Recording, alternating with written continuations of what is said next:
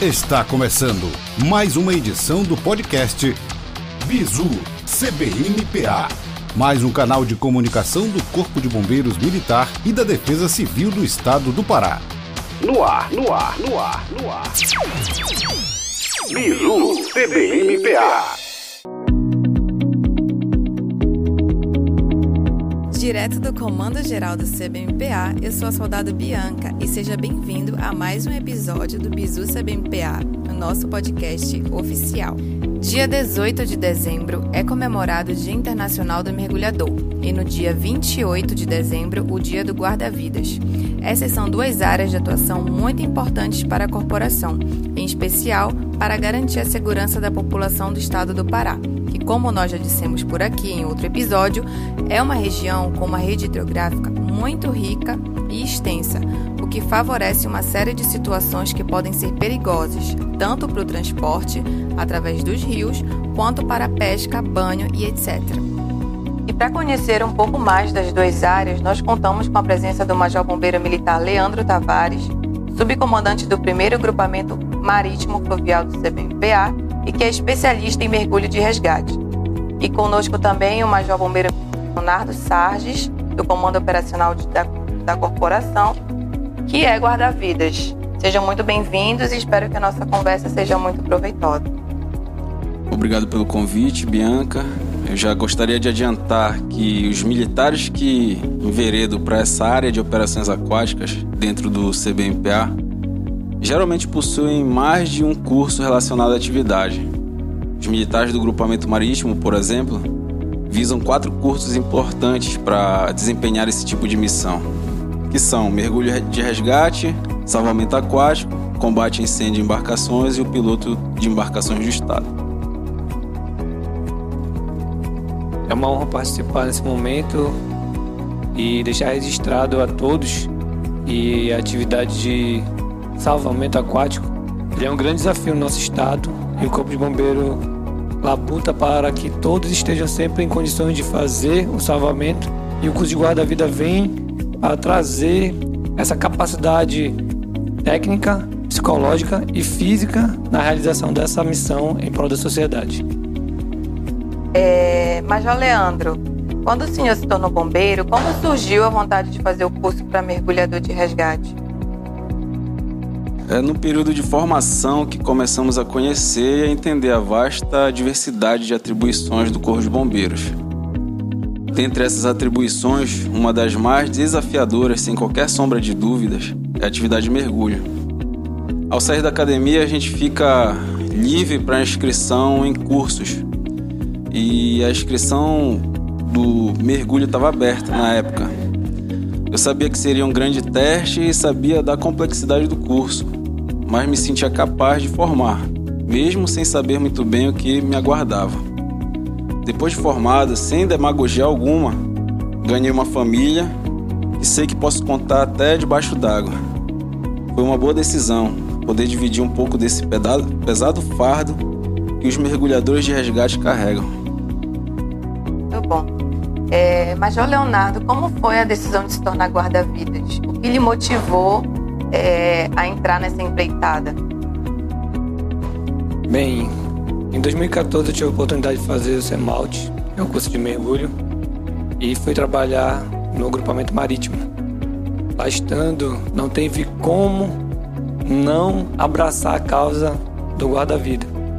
E motivado por uma tropa inspiradora, eu treinei e fui fazer o GV 2015. Tive a honra de compartilhar esse momento com diversos militares que são pessoas e profissionais de altíssima qualidade. E naquele ano 2015 nós realizamos mais uma turma do Guarda-Vida. É, ambos são cursos dentro da corporação que exigem bastante do aluno, tanto física quanto psicologicamente. Não é um preparo fácil porque as situações vividas em combate também não são fáceis.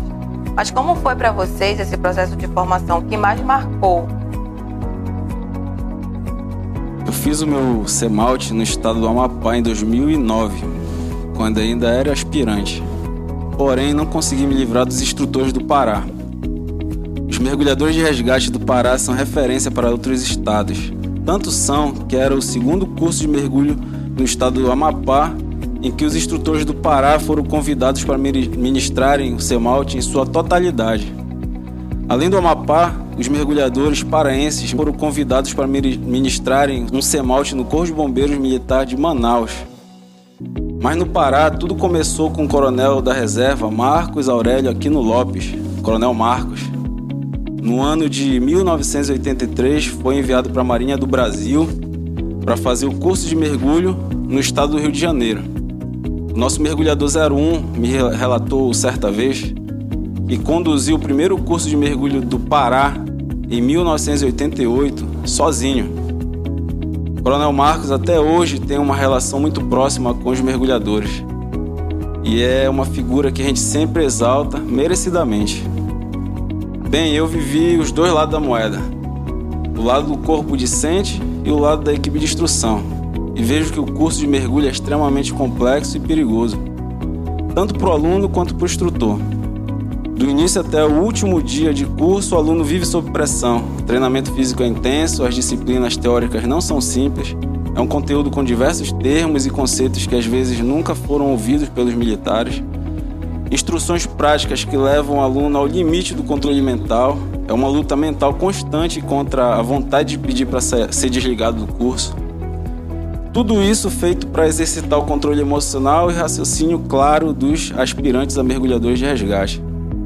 O curso é todo pensado em testar as capacidades dos alunos e submetê-los a situações até mais perigosas e angustiantes do que aqueles vão vivenciar fora do curso, ou seja, no atendimento às ocorrências.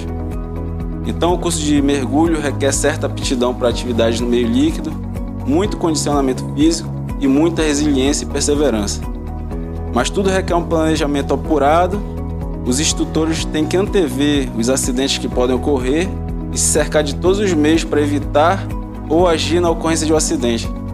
O acidente de mergulho é extremamente letal. A atividade de mergulho é uma das mais perigosas do mundo.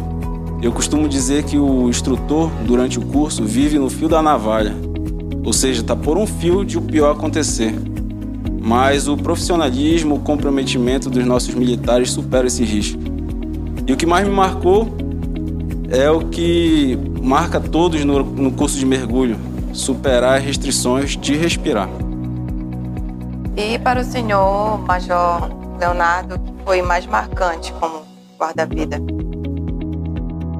Bem, a atividade de guarda-vida ela trabalha no limiar realmente da vida da pessoa. Quando o guarda-vida é acionado, ele tem poucos instantes para responder a isso. E ele precisa estar preparado, primeiro, para observar que alguém está em estado de afogamento, porque, diferente do que os filmes pregam, a pessoa não levanta a mão e grita que está se afogando. Ele tem que ter a capacidade de perceber que algo de errado está acontecendo naquele momento. E vendo isso ou sendo alertado que isso está acontecendo, ele tem que agir. Então a atividade de guarda-vida é ação, é movimento. E para que isso aconteça, o treinamento não é fácil, é intenso, ele é pesado, mas ele é bastante recompensador. Porque chegar num ponto e trazer a vítima sã e salva, entregar aos seus familiares, não tem valor. Na minha infância, eu morei na Ilha do Outeiro. E lá estando, tive um apego muito grande com a água. E voltar para lá e resgatar pessoas naquele lugar é algo que me realiza, que me satisfaz. E eu dou muito valor a isso. E por isso quis fazer o curso de guarda-vida também. Durante o curso, a gente vai aprender diversas modalidades de salvamento em diversos locais diferentes. O curso de guarda-vida do Estado do Pará é um dos mais completos do Brasil, porque trabalha em ambiente aquático diferente. Trabalhamos na piscina, é a primeira fase do curso. Trabalhamos a segunda fase em águas abertas, nas praias de Rio, Outeiro, Mosqueiro e Cotijuba. E finalizamos o curso na praia de Salinas, uma praia oceânica. Com ambientes diferentes, desafios diferentes, propostas diferentes, mas sempre com o mesmo objetivo: tirar uma pessoa do meio líquido que está em perigo com vida. Esse desafio forja um espírito de viver, é o espírito de guarda-vida. Sem dúvida alguma, né? Ser bombeiro é uma atividade de muitos desafios, que envolve muitos riscos, principalmente a própria vida. Quais são os principais desafios na prática do mergulho, Major? E para esclarecer uma dúvida que é comum para muitas pessoas, todo resgate por meio do mergulho é de pessoa ou pode ser de objeto, animais? Bem, desafio no sentido de riscos são inúmeros. É dever do mergulhador manter um bom condicionamento físico, é esse condicionamento que, físico que faz ele suportar a carga de trabalho e manter um baixo consumo de ar. O tempo de permanência no fundo não depende só da quantidade de ar que o cilindro de mergulho tem. Os mergulhadores precisam respeitar o tempo de fundo que uma determinada tabela expressa. Durante esse tempo de permanência no fundo ocorre a absorção de nitrogênio na corrente sanguínea, através da respira respiração. E dependendo da profundidade, essa absorção fica mais rápida. Portanto, quanto mais fundo, menor é o tempo de mergulho. Essa quantidade de nitrogênio precisa ser reduzida para que não traga consequências danosas ao mergulhador no seu retorno à superfície. Essa redução é feita pela respiração por meio de uma subida lenta. Então, o mergulhador ficar preso ou perdido no fundo não é nada bom. Nossa maior preocupação é ficar preso em estruturas com teto ou em redes de pesca. São duas possíveis consequências: ficar sem ar ou extrapolar o nível aceitável de absorção de nitrogênio no organismo. O nitrogênio absorvido em grande quantidade, com a redução de pressão, se transforma em bolhas gasosas que, alcançando o sistema nervoso central, pode levar o mergulhador à morte. Nosso outro desafio é a expansão e aprimoramento dos nossos serviços de mergulho.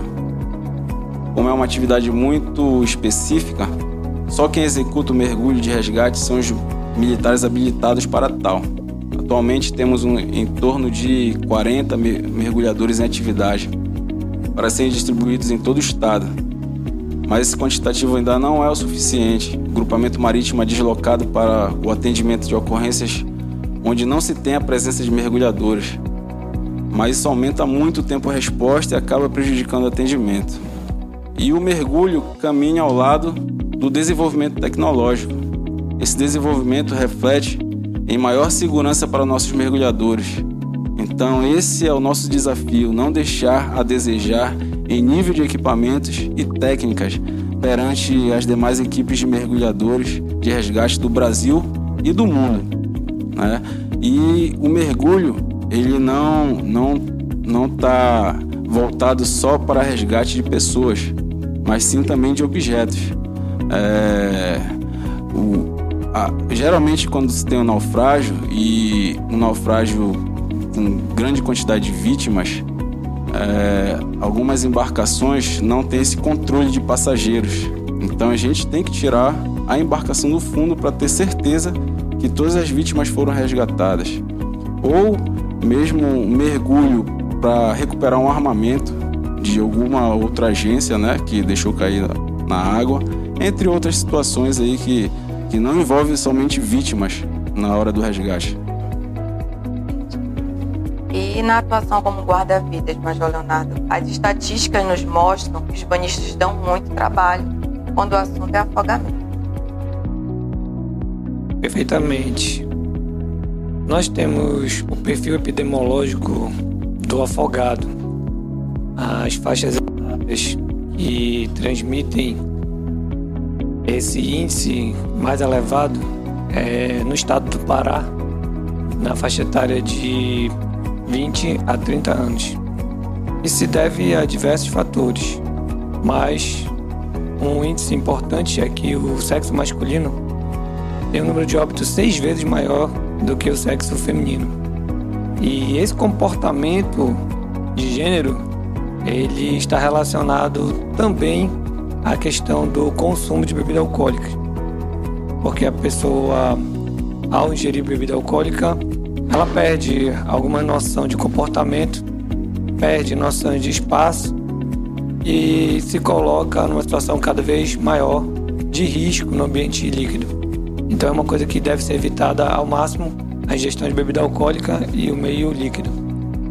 O Corpo de Bombeiro também vê nas estatísticas que a orientação é a melhor forma, talvez a única forma que nós possamos diminuir esse índice. Porque quando a pessoa ela está devidamente informada, devidamente orientada, instruída, o comportamento dela é diferente. Então, o afogamento ele é oriundo de um, uma falta de percepção de risco e de um comportamento inadequado no meio líquido. O guarda-vida, na sua atividade, e no estado do Pará, principalmente, ele não tem é, a possibilidade de ficar aguardando acontecer o perigo. A nossa ação ela é na prevenção de orientação, chamando, advertindo, apitando, conversando, evitando que a pessoa se coloque em risco. E esse comportamento do guarda-vida, ele fez a diferença, faz e fará na vida de muitas pessoas. Então é um elemento indispensável que deve estar sempre pronto para a atuação.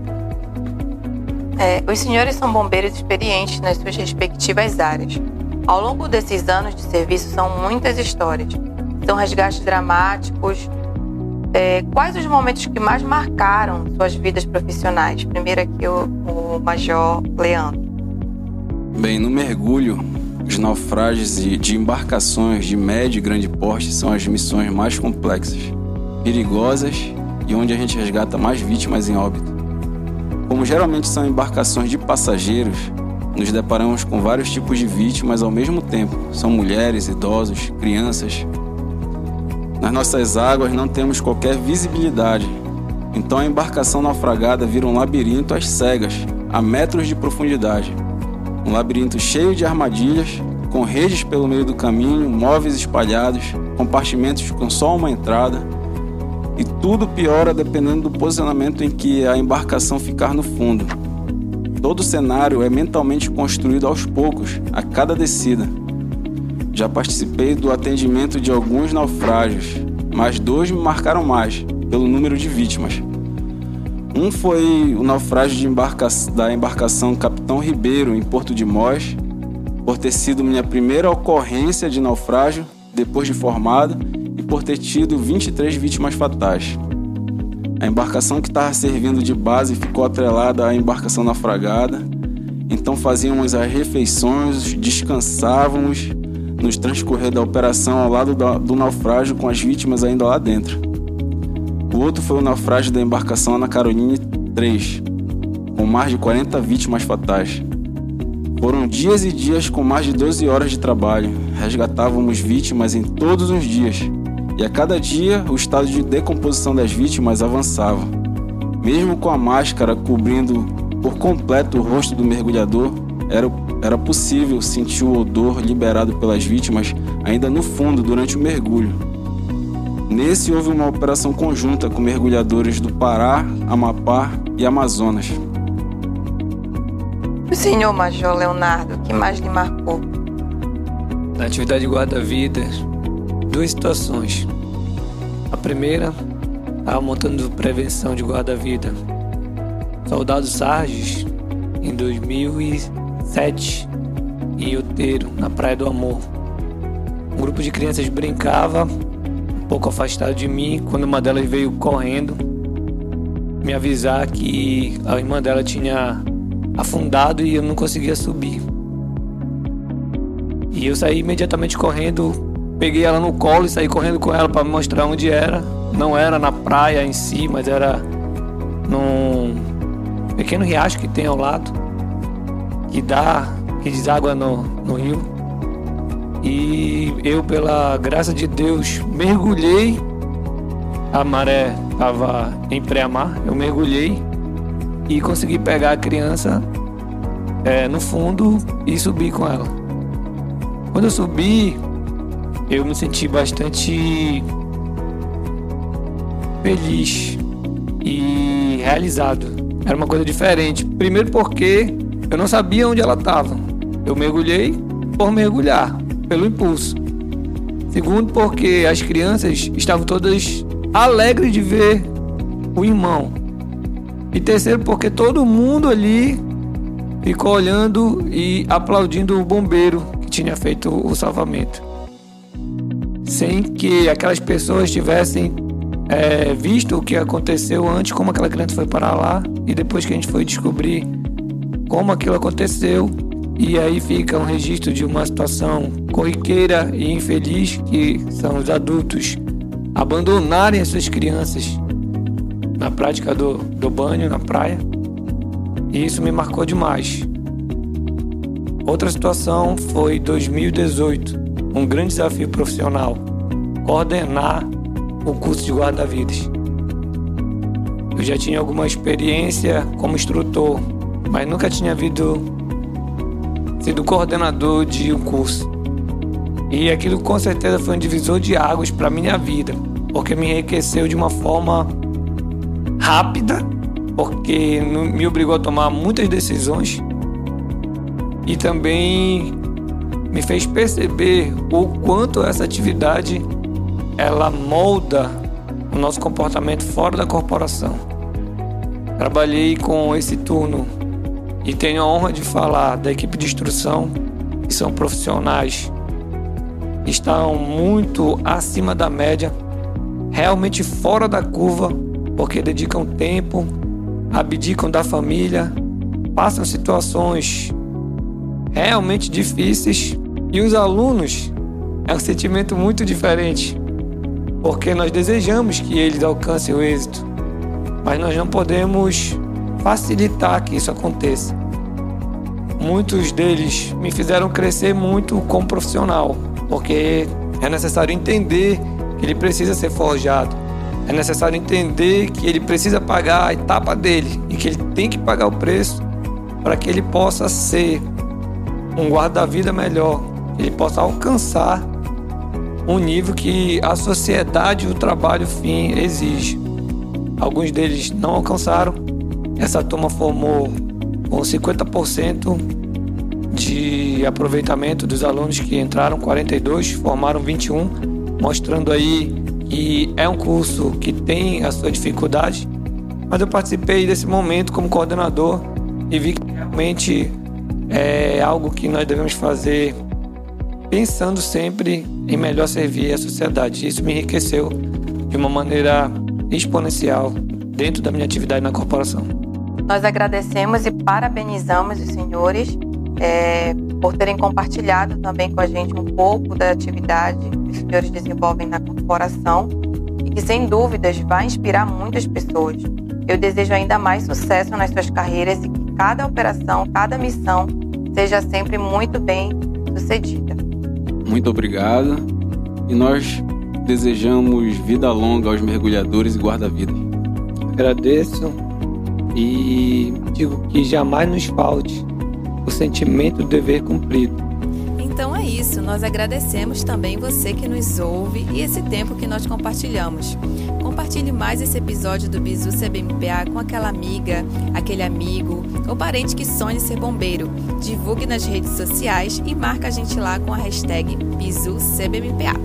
Marca e segue a corporação através do arroba CBMPA. E até o próximo episódio.